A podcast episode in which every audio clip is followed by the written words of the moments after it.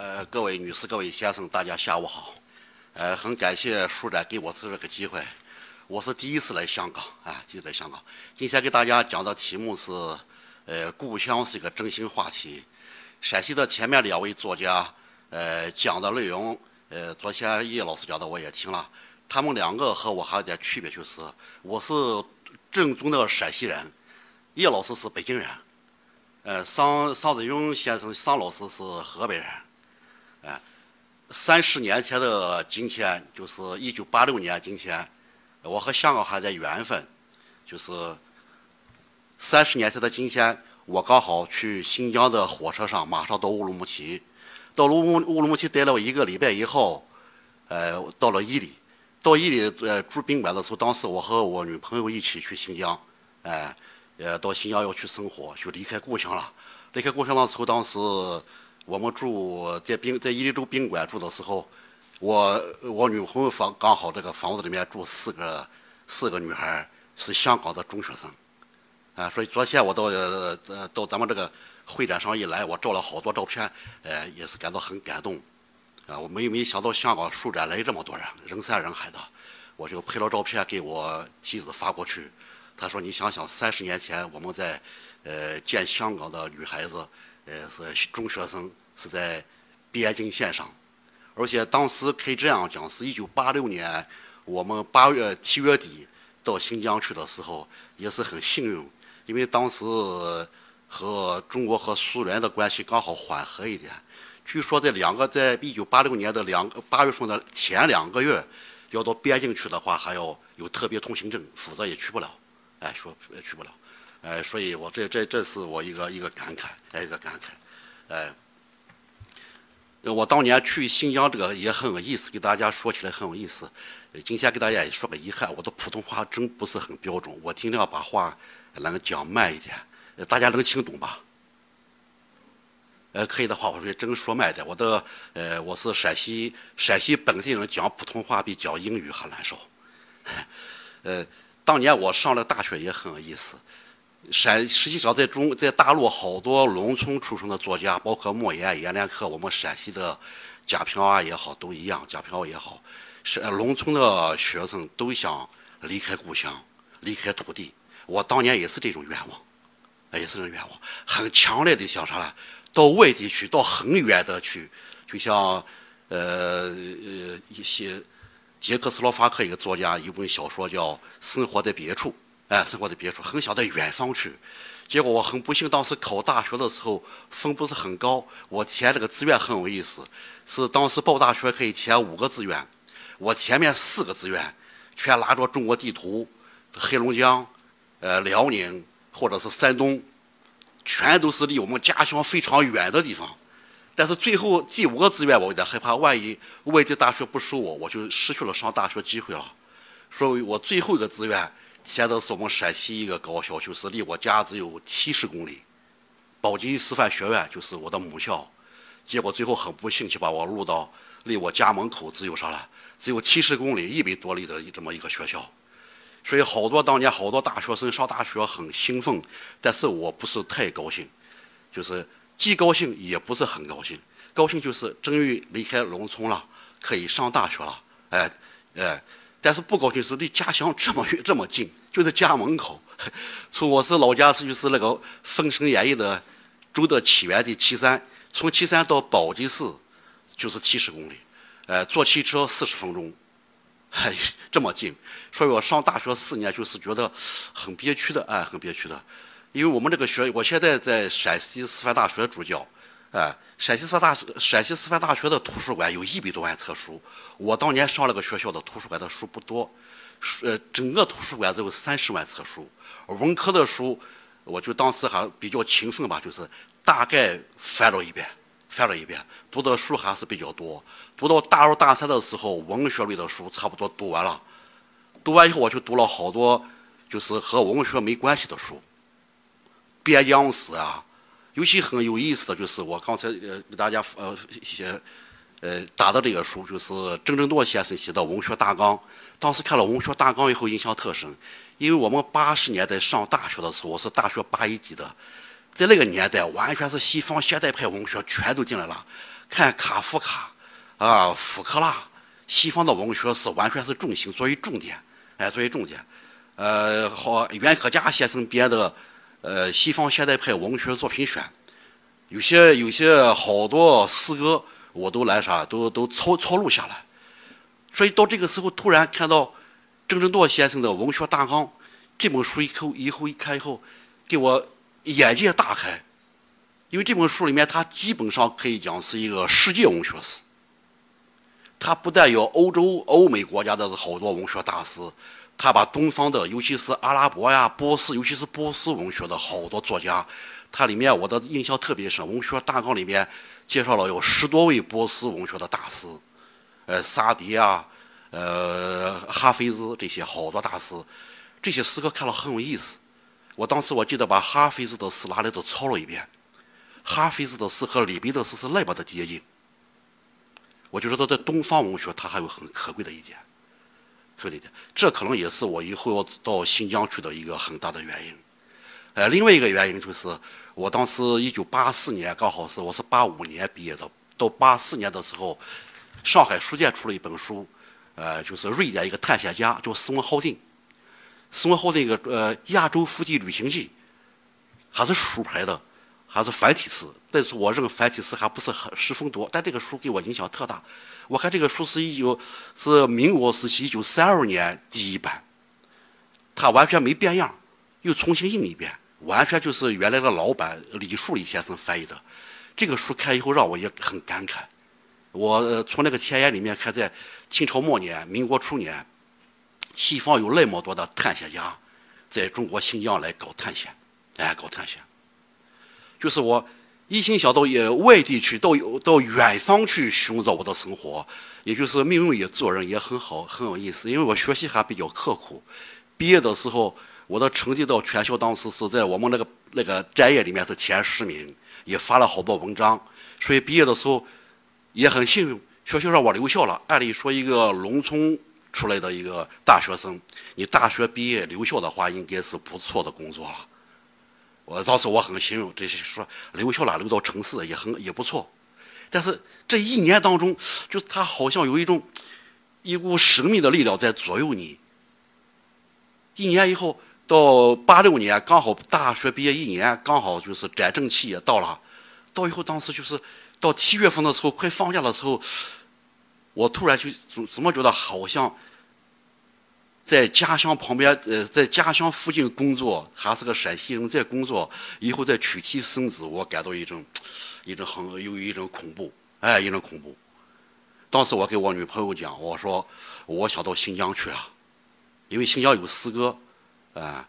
说这次到这来到咱们呃香港书展，我还有一个这一个月很大的一个因素就是桑子荣老师我还不太熟悉，桑子荣老师的弟弟桑子晴，哎，和我的关系还真不一般。我当年在新在宝鸡上大学的时候，我最早写诗歌的，八十年代诗歌很火的，我发表的第一批诗歌是桑子晴老师发表的。哎，所以我当年根本没想到成为小说家，我想成为一个写诗的人。新疆有有我的梦想，想成为一名诗人，想当呃要写好多诗歌。新疆是一个歌舞之地，我就这样想象。所以当时到八七年到八八六年，就就这个时候的前一个礼拜，哎，刚好到一放假了，哎，我突然想，我就给我女朋友讲，说我要到新疆去，呃，咱俩要好，你就跟着我走。如果你不想去，我们只能拜拜了。哎，我女朋友也很勇敢，哎，说说那那你就嫁鸡随鸡，嫁狗随狗了，我就跟着你走吧。当时胆子也大，现在想想胆子很大的。呃，大学毕业，因为是农村家庭嘛，每个月的工资都要吃过生活费都要寄给家里。当时要到去新疆，我到一个一个同学做生意，到一个同学跟前借了两百块钱，把我的书一带，呃，买一张卧铺票，一个硬座票。让我女朋友坐卧铺，哎，当时到火车到新疆去的话，那个火车路可长啊，我印象特深。我乌鲁木齐整整是走了三天两夜啊，到了乌鲁木齐，哎，到了乌乌鲁呃去的时候那个印象特深。到乌鲁木齐去，今天讲那个故乡这个概念，我想这下越走越远了。但是火车过河西走廊的时候，我就已经感到一点恐惧了。过了兰州，已经感觉到已经不是中原了。我才知道那个兰州是中原文化的一个交界点，因为到河西走廊，从河西走廊那个火车很慢的，火车比人走的还慢。过了五嫂岭，车很慢的，上来好多那些老乡上火车来卖那些呃卖卖食品卖东西的人，我才知道特别有意思。河西走廊的人真是非常复杂的。以后好像有一个专家写过一本书，说是当年罗马兵团呃。比咱们打败以后有罗马兵团的有几千人，西汉时期，呃，安置在甘肃。好多专家说不是，我可亲眼所见。上来一个小伙子卖鸡蛋，那个个子有一米八到两米高，蓝眼睛就是老外嘛，黄头发。但他说的语言特好玩，就是陕陕陕甘方言，我们当地的方言，陕西方言和甘肃方言是一样的。但那个小伙子说的话，我一，我说这一看就不是个汉族人吗？完全是个外国人，但他说的话完全是我们当地方言，我听得很清楚。在卖鸡蛋，哎，卖鸡蛋。一到呃第二个印象特深，就到到到哈密吐鲁番，到哈密下火车休息的时候，我又吓一跳。在整个中国西部地区，我才知道，就是敦煌到哈密这一带，是就是风土最差的，全是戈壁滩。而且我到哈密车站下来。休息半小时，我让我女朋友没下来，我下去说我给你买点东西。哈密火车站一看，好家伙，跟月球那个感觉一样。它那个石头是黑色的，还还还是漆皮闪光，知道吧？哎呀，我现在走上一段路，好家伙，那个石头平的简直是，我说这好家伙，这地方这人能生活吗？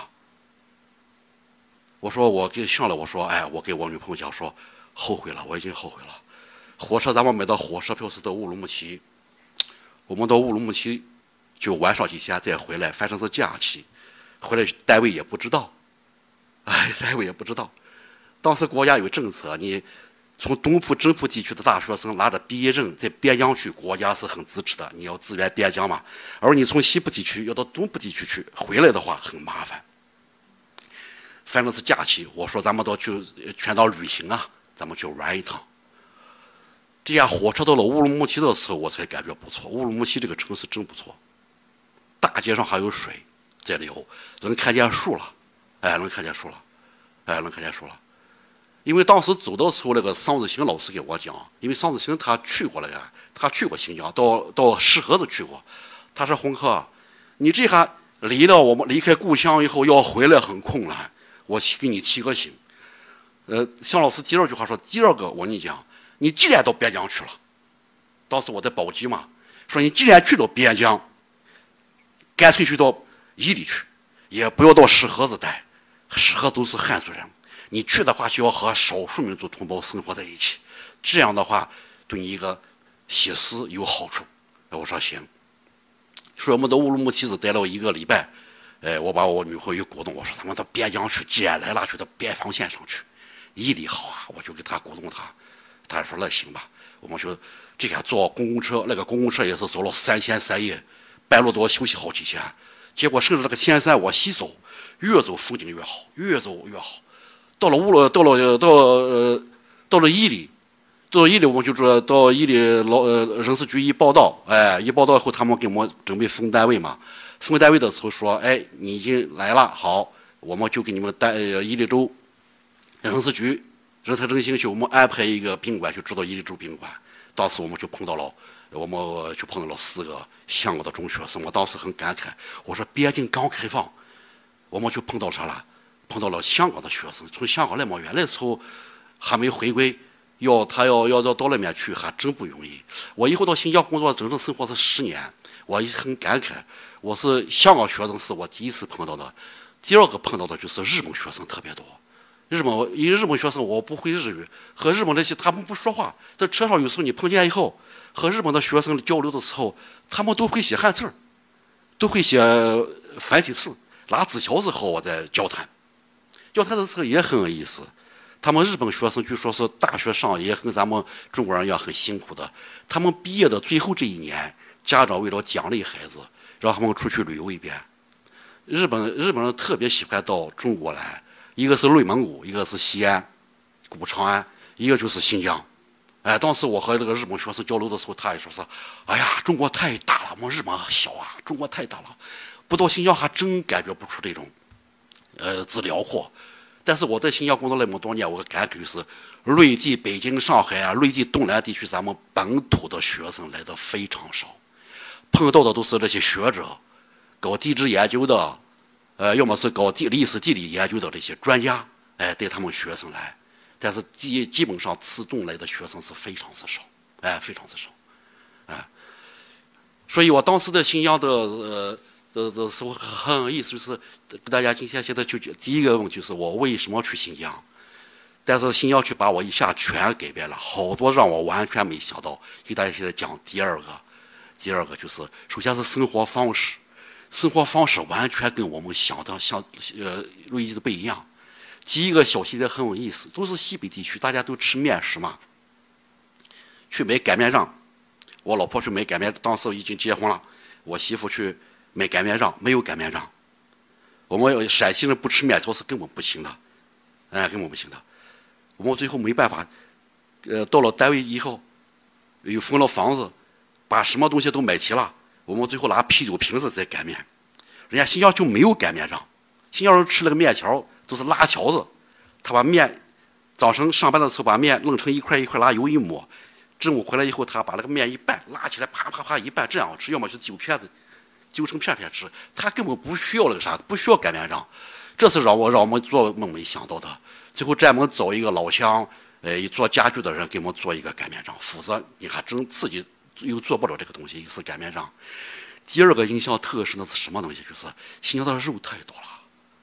哎呀，那个肉是多的，到了十月份，单位给我们分，他跟罗去休休息单位分，我带那个单位也很有意思，待单位他一个人一个羊半个牛，把那个羊我写的新疆回来写的第一篇小说是美丽鹿羊，美丽鹿就是那个美丽鹿羊，它应该是澳大利亚那个羊，那羊可大，我们陕西的羊都是一个都一个羊最多就是杀几十斤肉的那种。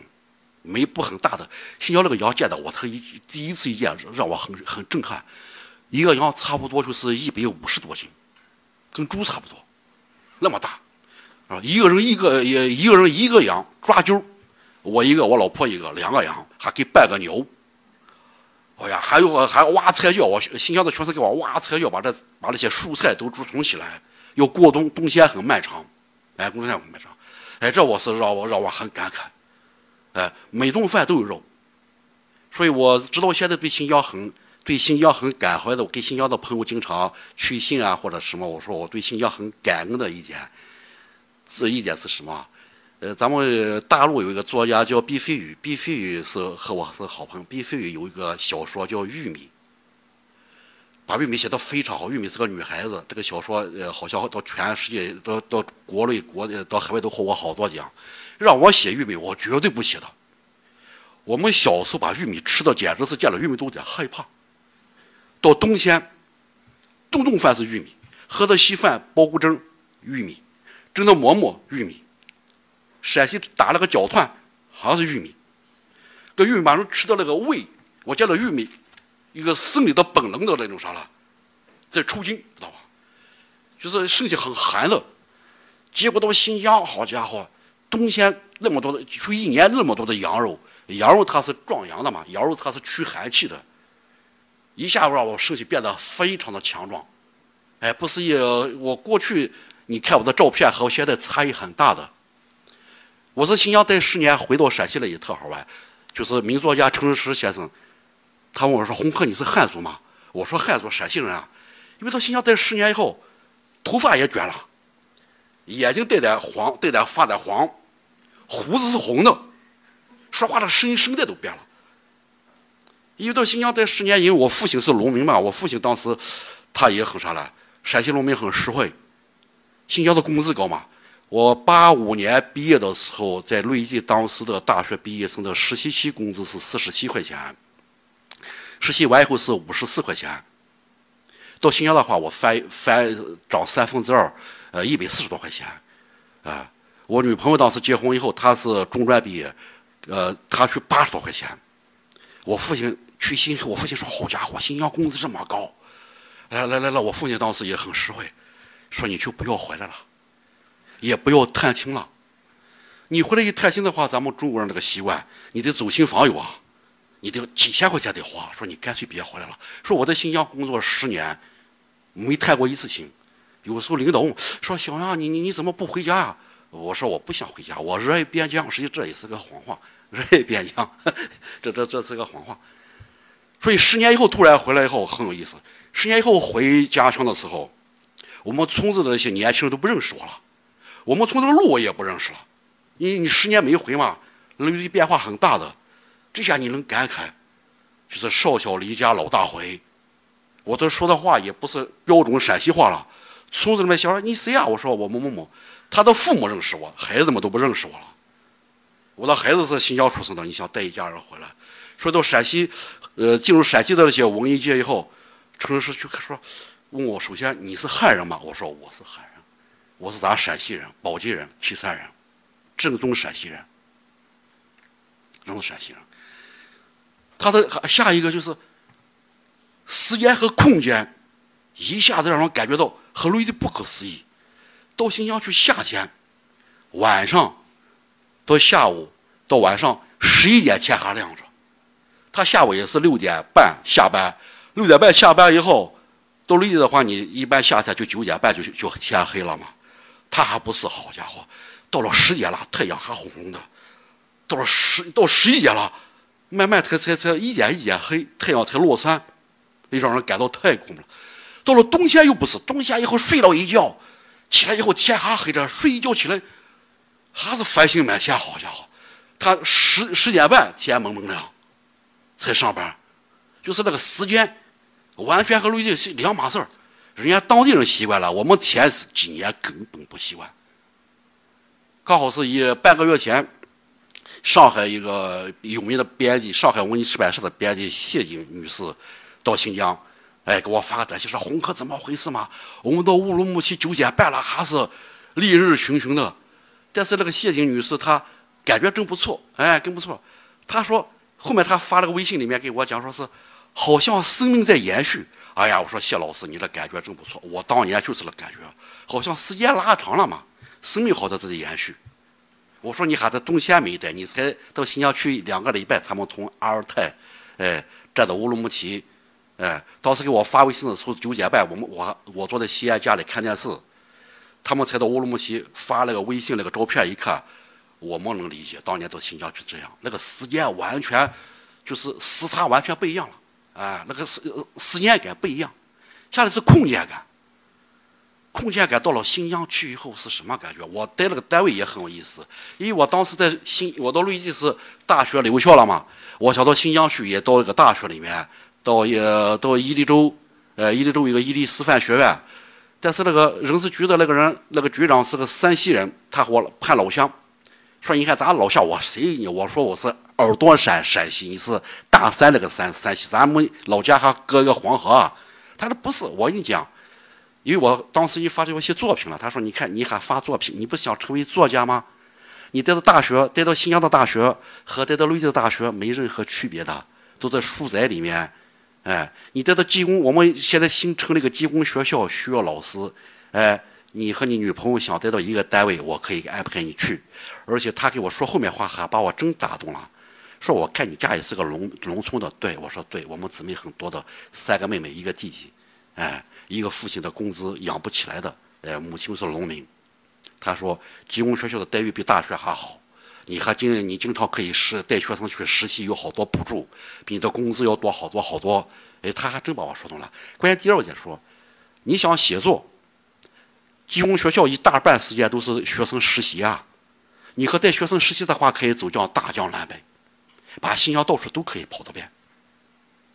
哎，他这一讲话还想真是。结果分到那个单位去，真像他讲的，技工学校是搞制呃搞那个培呃培训这技术工人的，我带是语文老师学中文的，都不是重点课，大多时间带学生实习。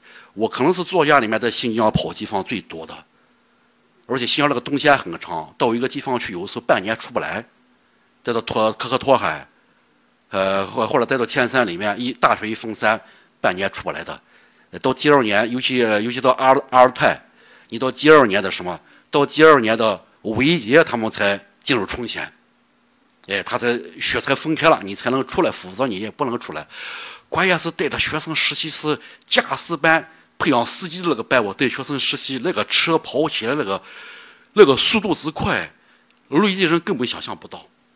那个汽车跑起来跟飞机一样，插过去几百公里不打折，而且那个是两个司机，都是新疆开车是两个司机，绿洲和绿洲之间那个距离大的简直是你说几百公里。不像咱们内地跑几十里一个县，跑几十里一个县，它不是离开绿洲到下一个绿洲，完全是几百公里的戈壁滩，说这空间感完全不一样。我有时候让学生开着车把我带到那个大漠深处以后，就躺到那个，就躺在那个地平线上，躺下来以后，你躺下来，那个天呼下来了，把我吓一跳。好家伙，你躺着吧，天和地，你就中间是一个人。你你你你跳起来，没没任何感觉，戈壁滩连个蚊子都没有，连个苍蝇都没有，连蚂蚁都没有，非常干净。他们司机开车，新疆的司机开车，他的戈壁滩开车怎么开？他根本不，他闭着眼睛开车，他无所谓。这是公路，稍微高一点，他一开出去以后，就开到沙漠里面，开到呃原野上，他拐上了就可以了。哎，他也不需要，他又没有沟壑，也不怕翻车。只有过大白的时候，哎，他很紧张的。过天山大白啊，过阿尔泰的大白，在那个平地上开的简直是。哪次的那个收获那个女编辑叫郑红明，郑红明就说：“红哥，你你你给我具体讲讲在那个很辽阔的原野上的感觉。”我说：“第二感觉是太定了，太定以后你坐起来以后。”好像天离人很近，近的好像人的天灵盖忽然打开了，哎，打开了，哎，所以我以后一个什么感觉，就是一个感觉，当年耶稣也好，耶稣也好，释迦牟尼也好，他们在大自然那种深的很深的地方，他真有和上天接近的感觉。好，我没去过西藏，好多人到青藏高原去有这种感觉，海拔高以后，人离天觉得很近。好像能接近神灵，没人的地方，人烟很少，你处于一种非常极静的状态，一接近神灵，时间也消失了，空间好像也没了，地平线的概念在内地是没有的，我到陕西都没有地平线，光是一个文字的概念。到这个地方去以后，你才发现原野和那个天，地平线交叉。地平地平线是永远也是没完没了的。你在那个搁在那个辽阔的原野，你开着车跑跑，就是那个天和地交叉，像那个三角形一样。你那个脚，你跑跑跑再跑，还是个脚，还是个脚，有时候让人感到很恐怖的。啊，前两天有几个编辑要我早期的诗歌，说红科，你早年不是写过诗吗？把你早期的诗给我们发过来，我看一看。前两天我给吕静发过去了，我发了五首诗，前四首诗就是当年桑老师啊或者在沿河啊发的，前几首诗也很很有意思。最后一首诗，好多朋友一看吓一跳。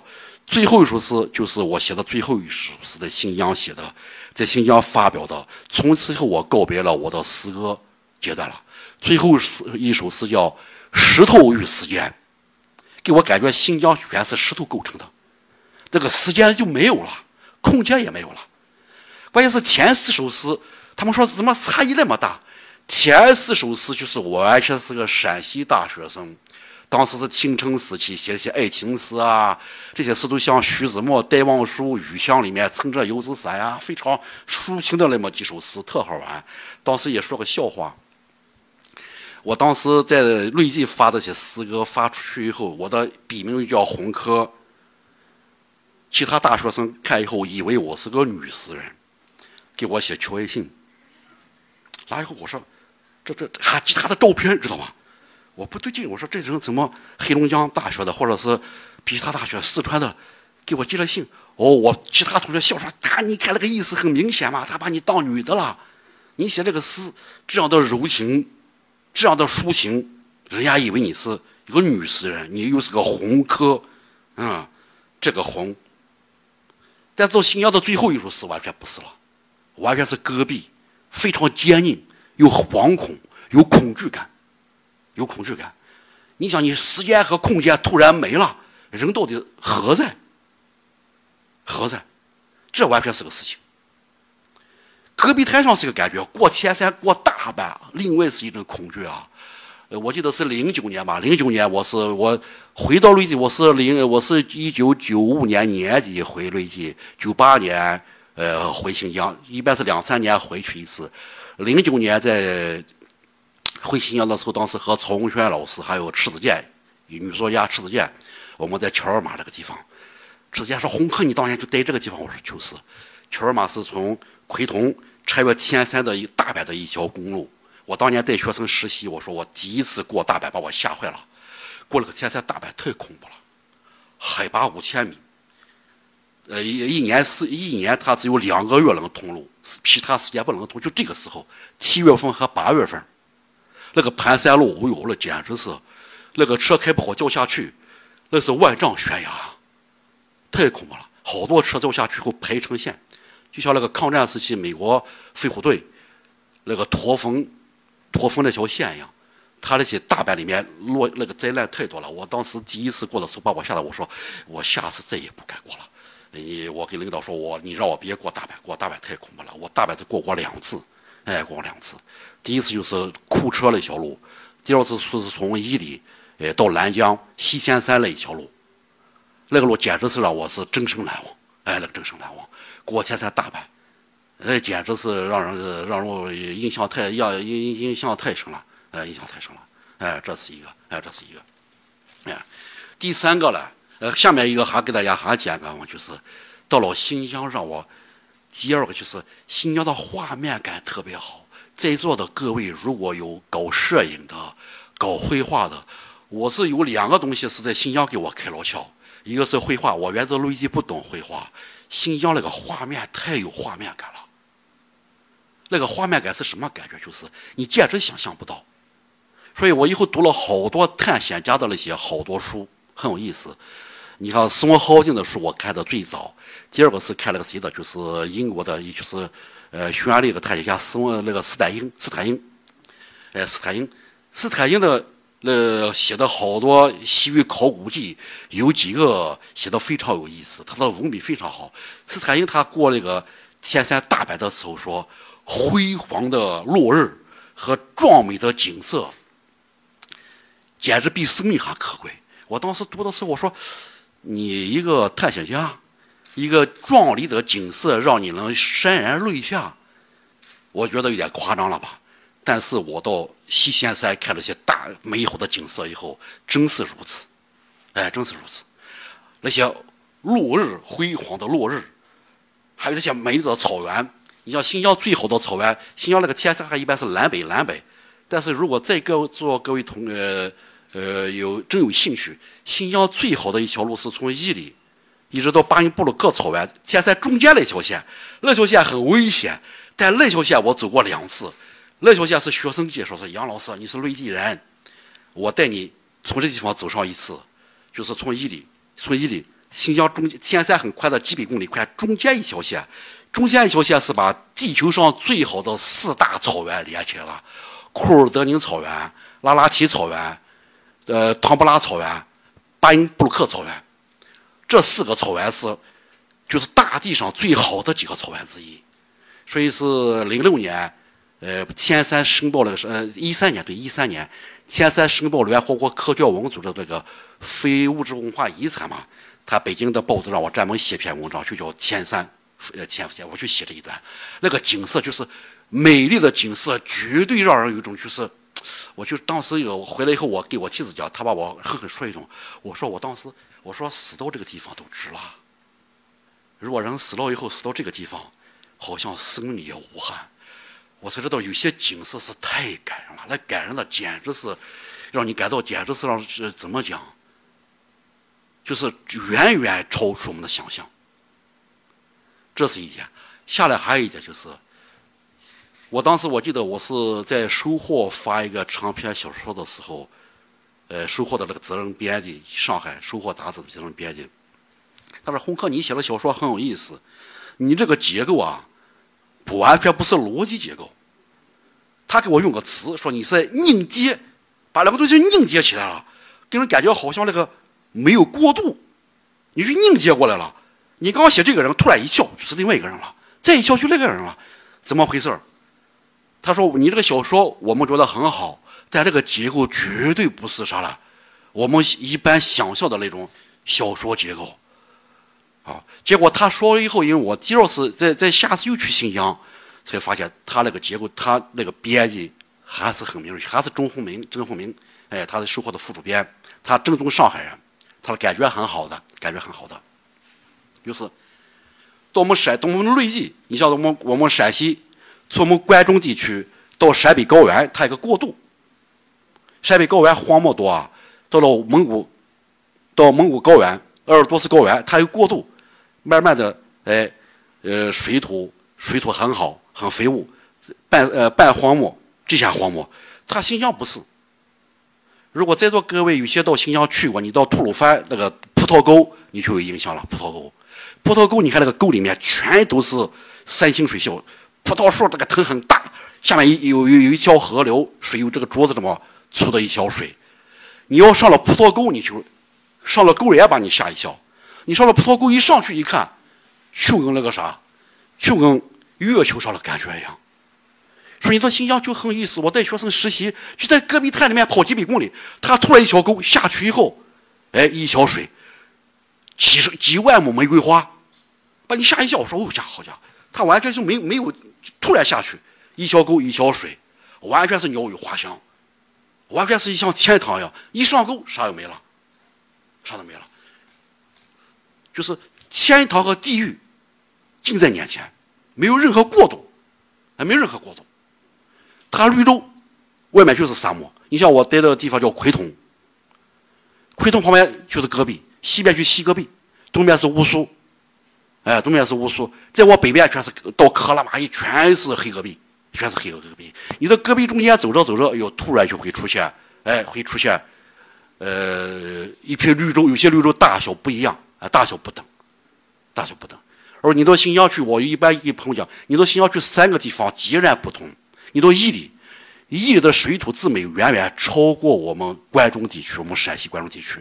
你到喀什，到喀什噶尔，到喀什的话，完全是阿拉伯那个感觉，到埃及一样，全是黄色的。最美的是阿尔泰，阿尔泰简直是欧洲的感觉。阿尔泰就要去瑞士。去北欧，我是零七年到北欧去过一次。我去到北欧，我才发现那个纬度是一样的。你在地区图上看，阿尔泰纬度它是一个纬度，一样的，就是完全是不同的，差异那太大了。差异大以后就是，我以后写作的时候就是完全不一样，和人家内地作家那个结构不一样，就完全是它内化在你心心灵里面里面了，完全这样。所以，整个的新疆，它是首先是自然风土、生活习惯，全把我全改变了，改变的完全给人感觉就是和内地我们陕西本土完全不一样，恰好符合了我寻找一个新的故乡，一个精神世界，另外一个故乡，符合我一个从农村出生的这么一个一个大学生，呃，要搞文学，但是变化。很大，就是八九年我发到第最后一首诗以后，一下把我打懵了。因为新疆的那个境况和内地完全不一样，这是这是它这个自然风土。下来个很大的不一样是啥呢？它是文化，那个文化差异太大了，文化差异太大了。当时我在到乌鲁木齐，刚到快到伊犁，还没在单位报道，在伊犁的大街上就买到这本书《蒙古秘史》。蒙古秘史，这个书打开，因为这个书我原来内地都没听过，还没在单位报道。当时那个旧书摊的书嘛，就一块钱买到了。哎，你八几年嘛，八六年嘛，那一块钱还还还可以啊，还可以。把那个书打开，我以后蒙古秘史我熟悉了四本蒙古秘史，四个版本。我我当时非常幸运，这个蒙古秘史版本是最好的。大陆现在不是很火的一本书叫《狼图腾》嘛，《狼图腾》火的不得了啊，是吧？我才发现，咱们汉族学者翻译的那个蒙古秘史都第一句话就是错的，人家这个是蒙古本土，就外蒙古，呃，它是一九五一九五一九五三年出版的这个版本，这个版本是最好的。我看的那那那三个蒙古秘史版本，第一句话都很有意思。元朝的祖先是一个苍配色的狼和惨配色的惨配色的鹿互相交配，生了成吉思汗的祖先。不是开玩笑，狼和鹿怎么能成人啊？这本书我是看的最早，人家就是啥呢？人家是两个人名字，哎，那个狼叫了个什么名字？那个鹿叫什么名字？完全是两个人，怎么是动物？不可能是动物嘛？他草原人对狼崇拜，他对鹿很崇拜，哎，他这样讲，完全不是这一回事。哎，说这个版本是最好的。这个版本我我以后我我这一次出来以后，你看我打包好多行李，好多书我托用，但这个书我要随身带的。哎，我要随身带这个版本，你再再来很难找到了，哎，很难找到了。所以从文化上一下给给我大开眼界。从此以后，把这些从此以后到新疆的，我去找了好多次，到内地到内地看不到的。我在新疆这下次我就有意识的利用带学生实习，走遍天山南北，搜集当地一些神话传说啊那些好多资料，你到累计根本看不到的。我回新疆的时候，我去新疆的时候，我只有一千册书；我回新疆的书的话，六千多册书。还有好多，你像江格尔啊、马拉斯啊这些好多东西，好多简辑累计看不到。熟悉好多民歌，各个民族的民歌，完全是。当时我是一这一生当中有两次让我面临呃几几次面临选择。我当年上大学的时候，到大二的最后一学期，我说我这一生到底是当作家还是当学者？当作家的话，上个本科就可以了；如果当学者的话，你要考研究生。哎，你要考到最好的研究生，哎，跟个学者要进行一个严格的学术训练。因为我发表诗歌了，发表好多作品了，我最后放弃了。我说我还是当作家最适合我吧，我就放弃了。到新疆也是一样的。到新疆，也是到呃呃八九九零年的这个时候，我也面临选择，因为新疆那个文化远远超过我的想象，因为新疆那个民族众多，文化交际啊，任何个地名，你完全你可以研究一辈子。我当时我说我做学术也很好的，这是富矿啊。我研究任何一个地名，我光研究新疆的地名，我都可以。光研究蒙古秘史，你先学习蒙古语。但这个我又我说，这当学者的话，又怎么面临我上大学二年级的最后一学期这种命运的选择啊？但是新疆那个地方太有魅力了，我就又可放弃，是还是当作家吧。因为我是技工学校，又不是高校。技工学校我熟悉的资料那么多，作家是靠体验的。哎，你要建立起好多东西，就像我们来。香港之前给我们的印象特深的内地人都说，还有新海外地人都讲，说香港是个文化沙漠。我说胡扯！我昨天来以后一看，好家伙，这个书展看书人那么多，我都拍下来照片，我都拍下来给我学生发过去，还有好多孩子，呃，就近看书的那镜头也拍下来。因为前一段时间微信上传的是一帮日本孩子在泰国那个机场在看书这个情况，大家都微信也传了。我说到香港也是。因为我还都都比内地人稍微稍还多了解一点，呃，讲的地方也是插话吧，就是，呃，香港有一个有名的作家叫刘一畅，那个畅是很难写的。刘一畅先生当年给我还是开了一窍。刘一畅先生是华人作家里面第一个写意识流小说的《酒徒》，我当年上大学还买了一本，让我大开眼界。所以，我我当年发的第一个小说就是意识流小说，受刘一畅先生的影响。刘一畅那个“畅”字在汉字里面很复杂，可难写。上面这这是再拐一下，哎，很难写的这个词刘一畅先生还在大陆当时出过一个散文集，也让我开一年开一届。当年东北作家群里面，萧红是我最敬佩的作家。萧红，哎，还有萧军，还有端木蕻良，在大陆好长时间，文学界对端木蕻良先生有偏见。哎，因为觉得好像萧红过去在萧红当年在香也是在香港去世的，好像端木蕻良把他没有照顾好，哎，对端木蕻良先生，呃，也他也不辩解。啊骆宾基啊，这这这都是当年东北作家群。但是我刘一畅先生这个书看了以后，也是我对端木蕻良的，呃，那种看法也改变了。他说端木蕻良先生的那个文学修养很高的，好多小说写的非常有水平，也是刘一畅先生。这个说我说香港他有好多文人是很很有水平，不是我们想象的。但是就是要现场看，来到现场一看，不是那样子，哎，不是那样子，哎，不是那样子，哎，呃，说说所以，呃，这样讲就是这样，就是我完全改变了，就放弃以后，我不再不写诗歌了。诗歌这种内容已经难以表达对那么辽阔地域的那种描写，完全诗歌不好表达了。你那种抒情诗啊，那种很短暂。当年我们很喜欢朦胧诗，北岛啊、顾城啊抒情的朦胧诗，我们当年上中学就很喜欢的，哎，很喜欢的。到了新疆不是那样了，每个地名都很有意思。你看，如果大家我后面还要讲，大家有兴趣，我写新疆的好多小说都是拿地名的，每一个地名非常有意思。去新疆之前，新疆是维吾尔自治区，我就以为新疆全是维吾尔人，去了以后才不是。都是我待的单位里面，哈萨克人很多。我待这个地方就是伊犁州伊犁哈萨克自治州，伊犁州管三个地区，伊犁塔城阿尔泰三个地区，好多都是蒙古人，我的好多都是蒙古族。这下我才知道，不但是新疆，整个中亚地区好多地名全蒙古语，蒙古语太有魅力了。因为我还来不及，我现在在自学蒙古语啊，他老塞他老啊，你好啊，您好，那个蒙古语特别有意思。啊，昨天叶老师在在在在讲，叶叶广清叶老师都是和我都是好多年的朋友了。他在日本定居，我零四我是零一年第一次出国到日本。我我们原来没呃原来虽然都写都累计和日本人交流的时候都是汉语交流，他也不说话，我们是拿纸条子递纸条子，但是他不开口，日本人很沉默的不开口。但是我我零一年出国的第一个国家是日本，日本朋友那个话一开口一说话把我吓一跳。这不是蒙古，这不是蒙古语吗？他他他他他那个声，他铿锵有力，我还不会说，但是那音调我能听出来。这不是哈萨克语吗？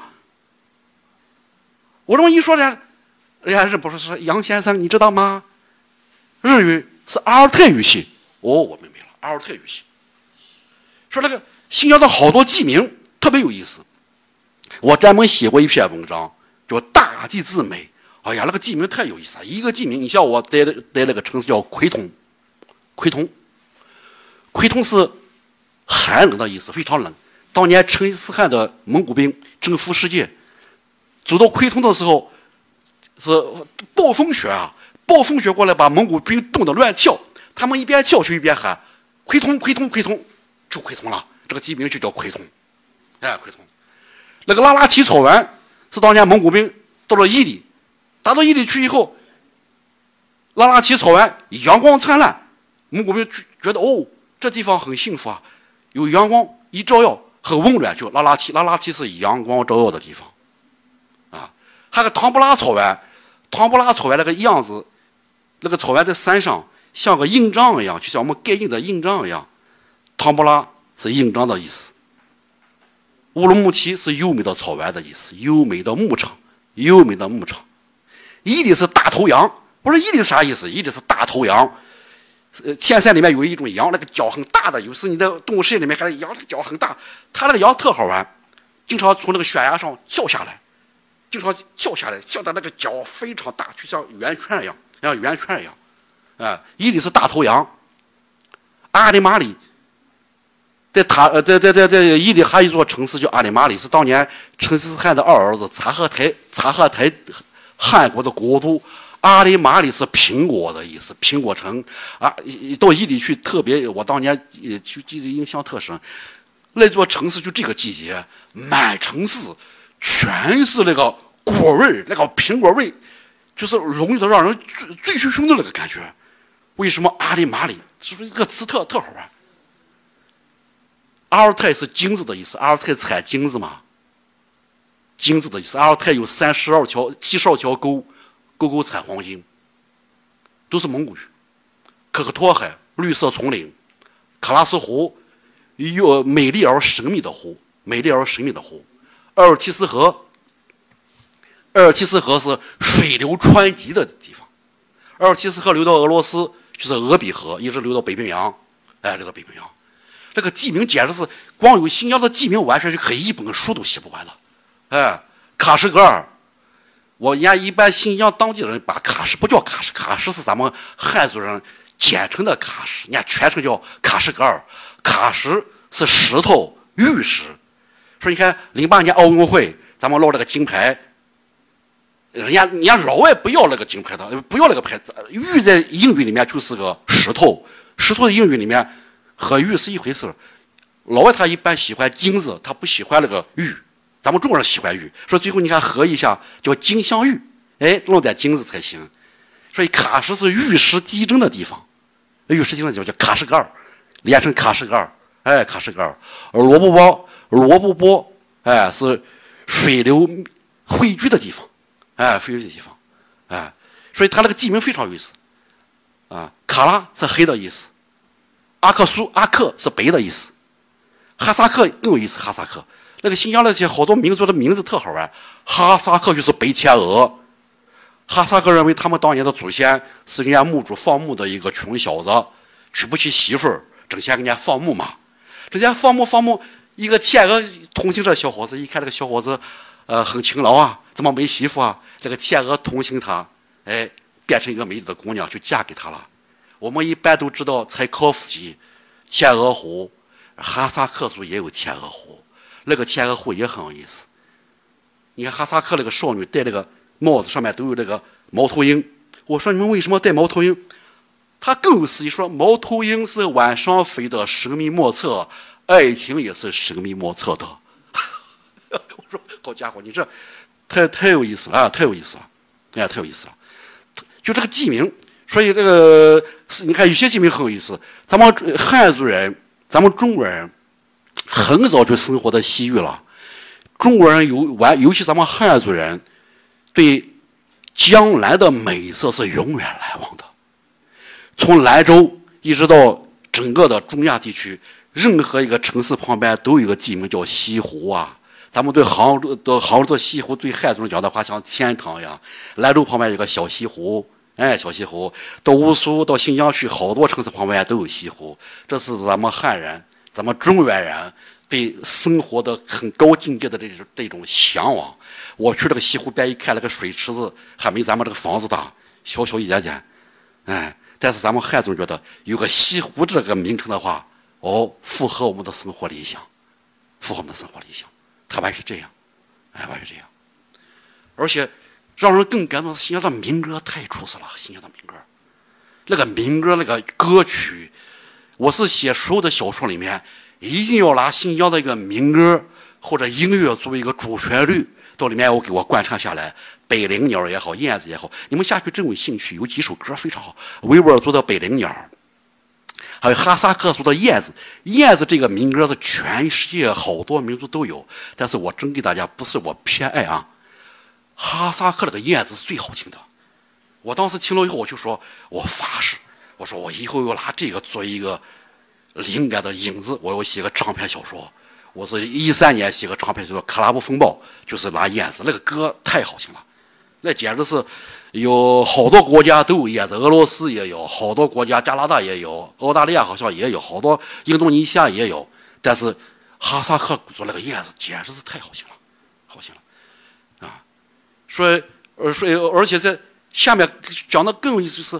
我当时很想离开陕西，做一个陕西一个本土的这么一个出生的这么一个人，一个大学生。当年我在老家的时候，我们最我当时年轻人的时候都是参与这种思想很偏激的啊。我最不爱听秦腔，我说好家伙，在老家听到秦腔我都头大。我说什么时候我听不到秦腔，我到远方去，我要听呃贝多芬的交响乐，呃我要听柴可夫斯基，要看歌剧。都是一个人的一个年轻人当时的对对远方这种想象嘛。到了新疆去，让我第一次让我脑袋头一大，在街上听十尔木卡姆维吾尔族那个乐曲。刚开始你听吧，那个维吾尔的音乐非常像巴基斯坦的，也像印度的音乐，非常接近。这下听听这个十尔木卡姆听多以后，里面一些音节竟然是秦腔的音节。哎呦，我说好家伙，这因为这个声音太熟悉了，你到内地还意识不到。你到边疆去以后，家乡的那种声音、那种音乐，哦，一听以后，我才发现，你还想离开故乡，离不开的，离不开的。有些基本元素是你抛弃不了的，哎，抛弃不了的，哎，抛弃不了的，哎，抛弃不了的。我才这下你才知道，整个在唐代，整个西域的大曲对中对中原影响很大。哎，张骞通西域以后，这西呃中原的好多东西传到西域，西域的好东西又传过来，尤其是音乐，哎，音乐，因为杨贵妃跳舞跳得那么好。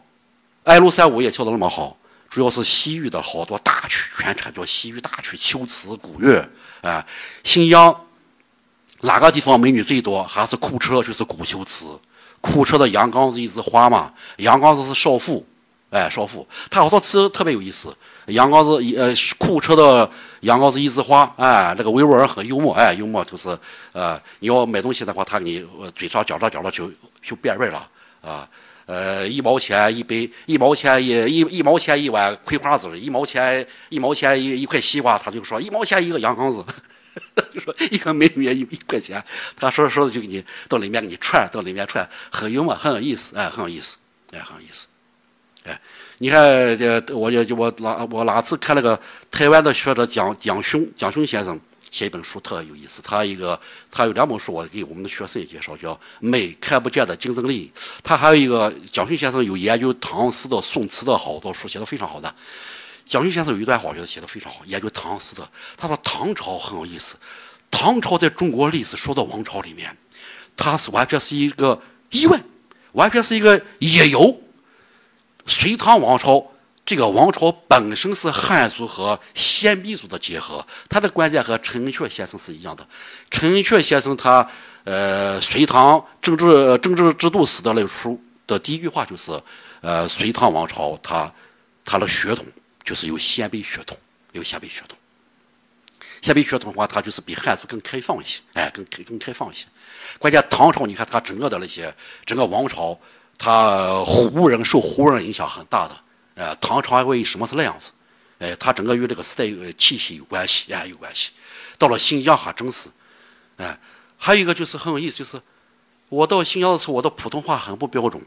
到课堂讲课，到新疆的城市，你还是说普通话的，还是要说普通话啊。我的普通话虽然不标准，也得说普通话。那次我跟校长，他我们那个校长张校长当时是好关系好，他是甘肃人，明清人，因为是陕西和甘肃很近嘛。他带我下乡去，到下面，到原来的乡村去以后，少数民族同胞说的汉语全是陕西话，全是陕西话。他我说骂人的话跟我们陕西话都是一样的，所以我到新疆去，从此就不说普通话了。我说干脆说陕西话，以我一口纯正的陕西话说出来，他们说哦，你是塔城人，尼勒克人。我说我不是，我是陕西人。他不不不不。我才知道，当年张骞通西域太厉害了。我们光知道张骞通西域，丝绸之路一通，好是个商业路啊，商道啊，有些是个好，有些些军事啊，好多这个商道把把它作为一个商道，丝绸之路的意义很大。但是还有语言的那些东西，把语言全全传过去了。而且这个那些少数民族很有意思，内地的好多地方戏曲，我看前两天咱们搞这个活动里面，还有唱有有唱清腔的没有？他那个少数民族同胞很有意思，就是内地所有的地方戏曲，他们认秦腔，认秦腔。秦腔在西域，在整个西部地区，呃，是西部完全一个剧种。在新疆叫秦秦剧，秦剧就是秦腔，他唱调是一样的。我有时候看那个维吾尔族那些中年那些男人，男男的，他有时候上去还串角色唱。他们最喜欢个角色，我们都能想象出来。他们最喜欢这个戏曲角色就是包公，他认为包公是个英雄。黑脸，性格暴烈，有正义感，关键秦腔那种慷慨激昂那种去要，特别符合他们那种民族性格，啊，他喜欢这种，哎，喜欢这种，啊，他就就就就就很有意思，很有意思。所以，我最后我到我回新疆也是非常偶然的。实际我在新疆了好多年，写发表的作品都是写陕西的，因为要收集素材，那个素材你要酝酿啊，你酝酿的话是新疆那个太大了。太大了！我回新疆也是非常偶然。我当年没想到能回来。你到了边疆，你要回来，一般几率不很不很呃不很大的。到九五年的时候，我们那个母校搞校庆，二十年校庆，他给那些毕业生都发个通知，邀请你回来参加校庆，同时说你有什么成绩，母校还要要统计一下。我当时在新疆发表的作品有十几个中篇，有七八十万次了。我复印下来寄到母校去后，哎，领导一看，一说是红科多年不回来了，到新疆还发表这么多作品。这个校长给我写封信，说想不想回来？因为到九五年、九六年的时候，陕西的好多高校老师都孔雀东南飞，都跑到东南沿海去了。东南沿海发展快嘛，工资高嘛，所以陕西这些高校很多，好多老师都走教了，学校有点困难，缺老师。我说我当年是，呃，留校以后就这样走了，学校是不是不计不计他不计较？你现在有成绩了，你回来。实际我我那些作品没什么影响。全是写陕西的，陕西当时我还看不出，我发现不了写陕西的那种特点。我写新疆的所有的作品，是回到陕西来，回到陕西来，所以非常突然。他八月份给我发个通知，说是哎，你八月份你回来一下，回来一下学校把你考察一下，看你的讲课水平如何。而且说给单位也不，今年新疆单位不也不要讲，哎，你还要好好工作。说有八月份一放假，就像当年我离开新疆以后，喂，我悄悄的给我给我老婆讲，我说妻子讲说，你去带着孩子到这待着，我回去，呃，观察观察，看学校到底是真假，要我回来。一回来以后，学校还真缺老师。我讲课一讲，他说没问题，你回来吧。回去以后，给人家单位新疆那边把单位把班上好，把课全完成以后，你年底就把手续一拿回来。所以做梦也没想到。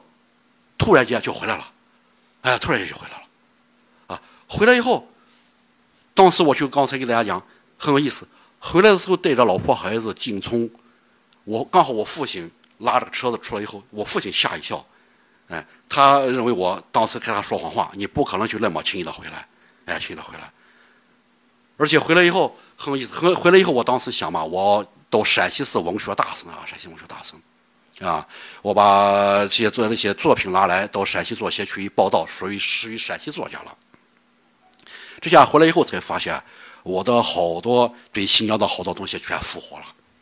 呃，朱光潜先生好像写过美学书，里面有一段话，一个观点绝对准确：距离产生美，距离产生美。哎，要拉开距离。拉开距离以后，新疆的好多东西就不声不由我当好多，我就说人的命运很奇怪的，就是完全不按你的计算过来。我当时说我回到陕西来，用五年时间，能到陕西文坛能扎下根就不错了。我九五年年底回来嘛，九六年才开始上课，回来的时候已经马上一个礼拜以后就就是九六年了，哎，就九六年了。哎，学校让我上课，只能九六年上课。九六年让我上课的时候。我的我也是带学生，也是实习很有意思。实习到宝鸡的一个地一个中学去带学生实习，实习的话这下有时间了，这下是突然想起来，坐着有时睡觉起来以后，新疆那个地方还很有意思，就是一个特点，非常有意思。新疆这个地地方，它鸡叫的是一般人听不到，那个马叫声音能听到。天快亮的时候，它那个马啊啊一叫，所以回到内地以后，我的还有幻觉，有幻觉，我回到陕西了。怎么有时候听见马叫？说我的第一篇，其实回到日记，第一篇让文坛认我的小说叫《奔马》，哎，叫《奔马》，我都是拿马，动物，当动物写。第一个是《奔马》，哎，《奔马》写了以后，哎，寄到人民文学给发表了。第二个小说我就是有意识了，第二个小说就是《美丽如羊》，而且《美丽如羊》当时在单位里面第一次给我奉养的时候。是一回事，我到草原上去见那个美丽鹿羊，那是另外一码事。那美丽鹿羊是我见的所有的羊里面最漂亮的羊。哎呀，那个羊简直，我当时现在在拉拉提草原上，哎呀，那个羊过来以后，像个贵妇一样，全是卷毛，那个脚也是是螺旋卷，那个脖子那个毛很长的那个毛。哎呀，那个一看过来以后，眼皮还是带点自然黑，上眼皮儿，上眼皮儿。哎呀，这个羊过来，我说好家伙，这个羊，我们忍心能吃它吗？好家伙，我最后才发现，才才知道人家新疆的些穆斯林啊，这些哈萨克啊，这些好多杀羊的是都有讲究的。你咱们到到到西安来都能见到，你看那些他们穆斯林杀羊都，他是活羊，他让羊不过夜的。打比方，我今天这个饭馆里面。哎，吃几个羊，他他他饭馆后面就一群羊，我杀一个，吃完再杀一个，再杀一个。我说他杀羊是很讲究的，他跟咱们内地人杀动物还真不一样。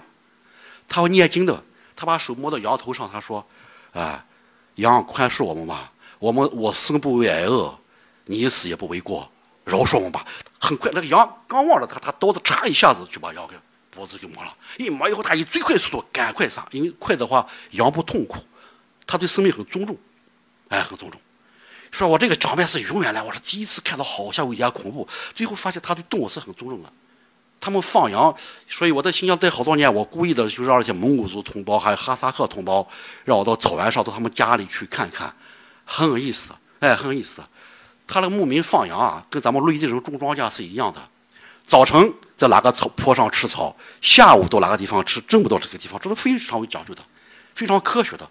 跟我们想象的说这个很很浪漫的、很散漫的放，完全是两码事儿。他有一套那种啥嘞？有一套这种，而且牧民认羊那个技术太高了，我们汉族真不行。牧民他把每个羊，他可以鉴别出至少鉴别出几百只羊。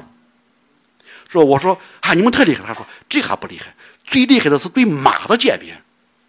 我们原来还真不知道，说马呀，它变色的，是白马。养一段时间后变成啥了？黑马了，变成枣红马了。我说怎么变？颜色变了。他拿骨头变的，变马的拿手那么一摸一摸摸，哦，这是我家的马。他是能说出来，牙口呀，拿手一捏一捏一捏，哦，这好家伙，我这个水平可是，他们对动物的那种那种感觉，让真是让我让让让让我真是让我感动，非常感动。还有一个场面，我是写一个小说叫《生命树》。生命树也也很有意思，写一个我写一个场景特有特有意思。到草原上去以后，这个草原人和咱们汉和咱们种农业民族还真不一样。草原最忙的时候，最舒服，草原人最舒服是咱们这个季节，夏天是他们最舒服的时候。夏天他们到下牧场嘛，下牧场他把羊群畜群赶到山里面去放，山里面简直像天堂一样。最辛苦的是春天，春天他是羊肉产高。产高的季节是最辛苦的，又暴风雪，那时候草又没长出来，哎，又没长出，羊又吃的很差，哎，羊都吃的很差。羊下高的时候，春天羊下羔，四月五月份是牧民最辛苦的时候。牧民辛苦的时候，他他有这种什么，就是他有两个场景让我是永远难忘，永远难忘。那个羊到底是动物，它跟人是还是有差异的，哎，它那个母性没人那么好。说这个羊如果产羔很盛的话，哎，它那个羊羔妈妈，哎，对羊羔很好的。如果是懒产的话，它就不喜欢这个羊羔，知道吧？它给羊羔奶都不吃的，奶不吃的。但那些牧民咋办了？那些牧民去把羊羔拿来，你有时候在场景里经常看，就是他的娃娃正吃这个奶，他这个奶上，羊羔在吃这个奶。哎呀，我说这，他因为这个羊羔，你想是懒产的羊羔，跟孩子一样的嘛，他容易死掉嘛。他不让他好多牧民是让羊羔一个都不能死掉的，都要活下来，都要活下来。但是你吃的话，吃时间长，你的人的奶毕竟有限啊。他下一步需要要劝让羊妈妈要认他的孩子，认孩子的时候，他们唱一首歌叫奶歌，就唱奶歌。那个奶歌是没有词的，没有词，就来这样唱，来这样唱。他要唤醒这个畜生动物的那种母性。哎，那我听了教子，我真学不来，因为我的那个模仿能力太差了。我只能听，我是听了光是光，它是完全是一种相声词儿，唱着唱着唱唱唱唱，哎，水平很高的那些女的很有意思，她唱唱，她马上把那个羊羔去打，把那个母羊去打动了。那个母羊过来以后就流眼泪，认他孩子，让他吃了，还让他吃了。否则你没你不能强迫他呀，强迫他。说那个磊哥当年也是让我真生来，我，说哎呀这。这太有意思了，这这奶歌没有好多词，不但那个奶歌没词，他好多蒙古长调也没有词。那个蒙古长调唱起来也是完全是声音，他光啊不断啊啊啊半个小时还在啊，一句话都没有，完全是无声胜有声的那种，哎，完完全是这种，啊，这种这种感觉，哎，所以我回内地来以后写的先是一批短中短篇，完全是先从。你看，我第一个短片是第一个短片是写马奔马，第二个是美的洛阳，第三个是写老雄鹰的，写鹰的叫鹰鹰，写鹰的。我当时在呃，现在这几年到新疆去，你要过果子沟真不好看了。呃，前两前一段时间我是新疆到陕西的一个朋友，她是新疆长大的一个女记者，是咱们未来日报这个女记者，回内地都十多年了，二十多年了。她是呃，她前两天回新疆，伊犁和我是认是老乡，哎，我说都回伊犁去。我说你回去以后可能有个地方是很遗憾，果子沟的风景是非常好的，但是这几年新疆又为了发展好嘛，他修个高速一个高架桥，从那个赛里木湖旁边从山顶上哗一下就过去了，哎呀，过去以后只有十几分钟就过去了。我当当年过果子沟的时候是四十八个桥，连一个半小时才能出去，绕来绕去，虽然路有点艰难，但那个景象太漂亮了。野苹果花，好家伙，野玫瑰花，啊，那那是满山遍野的那个景象，那简直是你远远想不到。他现在一下一快，呼就过去以后，就把这好多美丽的景色完全消失掉了，哎，消失掉了。但是过那个果子沟的时候，我当年记忆挺清楚，带学生过果子沟，果子沟是海拔两千米，就海拔两千米，再往上走的话有海拔三千米的样子。那个鹰飞过来以后，让我我也让我很吃惊。鹰是我说的见的所有的那个飞行动物里面，飞禽里面，它有时飞着飞着，突然可以在空中停下来不动。它呼一下停下来，哦，好家伙！我就带学生实习嘛，我说，哎呦，这个鹰，那个鹰停下来后，你看那个鹰太大了，鹰展开翅膀跟个小飞机一样。那个爪子，学生说杨老师，那个鹰爪很厉害的，鹰爪可以把狼可以抓起来，把脖子都可以拧，可以扭断。它平展的翅膀和傲慢在那天上。我说好家伙，这这个真是高水平。就像自行车骑好的人，他不是很快，他还慢，慢的比人走路还慢，那是高水平。我说这叫慢，完全是一种高水平。哎，我说这鹰太这个飞的太让人感觉太不可思议了。哎，写的鹰，写鹰，有些人还叫四棵树，一些地名新疆一些地名呃八间户，四棵树，四棵树。而且到新疆还有一个什么感觉是，那个有好多民歌，好多民歌唱起来以后，我就还写过一篇文章。我回陕西以后，我第一次参加个文学会是九六九七年在陕北，我第一次去陕北，呃，当时我是算进正儿八经进入陕西文学界了，呃。多的地方去见城市的，城市说：“哎呀，红河，你怎么不像个汉人？”当时因为在延安嘛，到陕北开文学会，我是进呃陕北的当地的好多民那些好多作家，他们都能唱《信县游》，我听了一批《信县游》，我听《信县游》以后，这下回来以后，完全和当地我们陕西本土作家听《信县游》的感觉完全不一样。听《信县游》的歌词，却马上能想到新疆民歌。新疆民歌，我以后又考察好多河西走廊啊，好多西北的花儿。我专门写过篇文章，我才知道，行前谣、花儿和西域的好多民歌，它是一脉相承的。我们这在在座跟咱们陕西好多朋友，那个陕北民歌民歌好多歌词非常有意思。哎，咱们呃，咱们香港的朋友可能听过没听过？那个陕北民歌歌词非常有意思。哎，哥哥和妹妹面对面面对面坐着，还想你。你还想着面本来要平人相见就见嘛，他面对着面还想你，你怎么想？还有还有几个歌词特好玩，哎，有些歌词是啊，呃，第一次到你家，你爸打我一锅盖，哎，你妈打我一锅盖；第二次到你家，呃，你你爸打我一烟袋；第三次到你家了，半天解不开你的红腰带，非常赤裸裸的那种也行。关中地区没有的，陕北因为陕北人是汉族人和匈奴的混血，哎，混血。你到青海的，到青海去，我哪次的考察青海？这下我有意识，我说北方草原地区都连起来。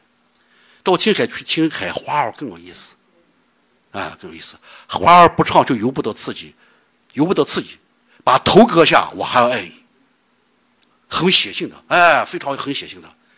新疆的就更如此了，新疆的好多民歌你听出来有，我记好多就是，呃，能呃好多年听的都能记下来，哎，能记下来。黑羊皮高的帽子我戴了，你玫瑰色的嘴唇我亲了，这么一句话，哎，一句话。而且新疆他用一个字，用的字有些意思简直超出，远远超出我们的想象。他新疆的那些不管各民族，包括汉族人，对一个美女的一个赞美，我们汉族听了以后有点心惊肉跳的。他是肉肉肉的说这个女的美，他说呀，就像我们说性也说，哎，这女的好家伙。肉啊，肉肉的。我刚才说怎么肉肉的？咱们录音人说一个男人没本事，说你是个肉头嘛？哎，肉头这样想。他们不是，他这个词是给给给女性来讲的，说这个女的，你看，你看那个身材，你看那个腿，你看那个腰围，哎呦，这么肉。他下来以后说，他马上唱歌词，说哥哥来找你，你你你没有，手里提着肥羊肉。手里提着肥羊肉，我还以为是肉，他不是手里提着个肥羊肉，说我找我哥哥，我骑着马这么远来找你了，你还不来？我手里有一个美女的手里拿着呢，叫肥羊肉。他把那个肉完全的是形容女性的那种美的，所以好多陕北好多歌词好多呃好多新鲜有的词和这完全是一脉相承，特别有意思，哎，特别有意思，特别有意思啊！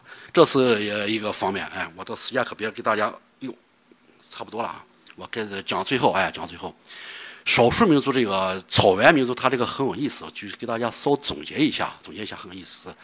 我是给学生上课也带这门课。哎，很有意思。草原民族就是，它完全是一个部落意识很有。如果如果说特点的话，第一个是英雄意识。你到我到那边去以后，一个感觉就是，写那些草原民族，有点像咱们中原的这先秦时期的中原人。先秦时期的中原人有血性。有个历史学家叫童世业，童书业先生写过一个春秋史。我回来以后再看的话，哇，给学生也讲一个细节很有意思。你看那个童童书业写这个春秋史里面很有意思。呃，春秋战国时期，一个晋国嘛是一个赵国，呃，一个一个一个的一个大臣，呃，一个一个一个大臣，他妹妹长得很漂亮，结果几个权贵家都争他妹妹。这个他父亲不在了嘛，兄长长兄为父嘛，他哥就说我的妹妹长得很漂亮，你们两家都是权贵，都要争我妹妹。这样吧，让我妹妹住到房子里面，你们两家小伙子表现一下，我妹妹看上谁是谁，是吧？说另外第一家那个小伙子，就抬着好多金银珠宝，好多有好多呃绫罗绸缎珍珠玛瑙来一展示，那个女的理都不理，一看你小伙就一般般嘛。第二个小伙子不一样，第二个小伙子他知道我要征服女人，拿金钱是不用的。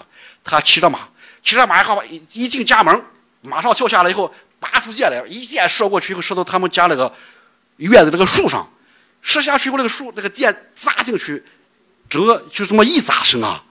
那个女的一看，好家伙，这小伙子，哈，这厉害，连子一揭出来就是你了，哎，就是你了。他有英雄意识，哎，有有英雄意识。这个英雄意识是草原，尤其我看了蒙古秘史就特别和特别有意思。成吉思汗当年有一个政绩叫扎木合，和他是安大，他两个是小时候是发小，玩的非常好的朋友。最后扎木合和他最后成敌人了。他和坦阳汗在决战的时候，呃，扎呃扎木合和坦阳汗。是盟是联军一起要把成吉思汗打败，打的时候，他扎木合就身不由主的，就就就要灭谁的威风，要灭太阳汗的威风。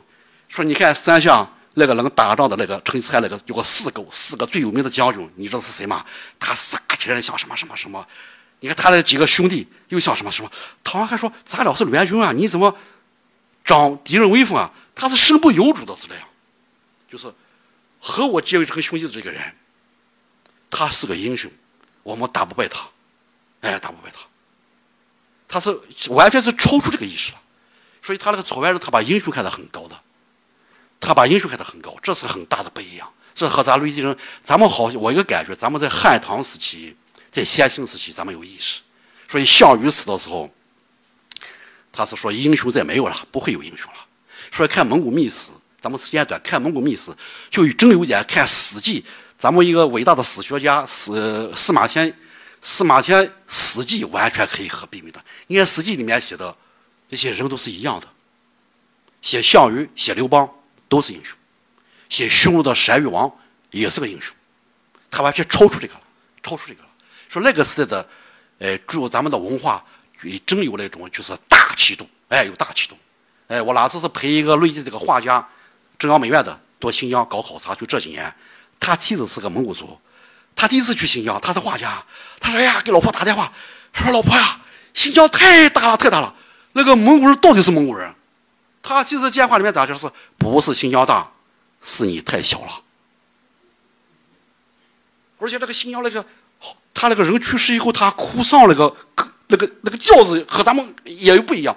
咱们到农村，一般人去世以后。”哭丧的话就是啊，我你多好多好，就这样哭一哭。一般女的哭的时候，我在农村见多了。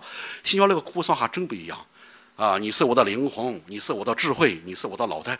哎，我说我问我同事，我说他怎么说这个话很有意思？他说不是，这个老人原来在这个部落里面非常人缘非常好的，他给好多人调解过矛盾，他声望很高的，他就说你是我的智慧，哎，你是我的大佬，哎，你去世以后我怎么办？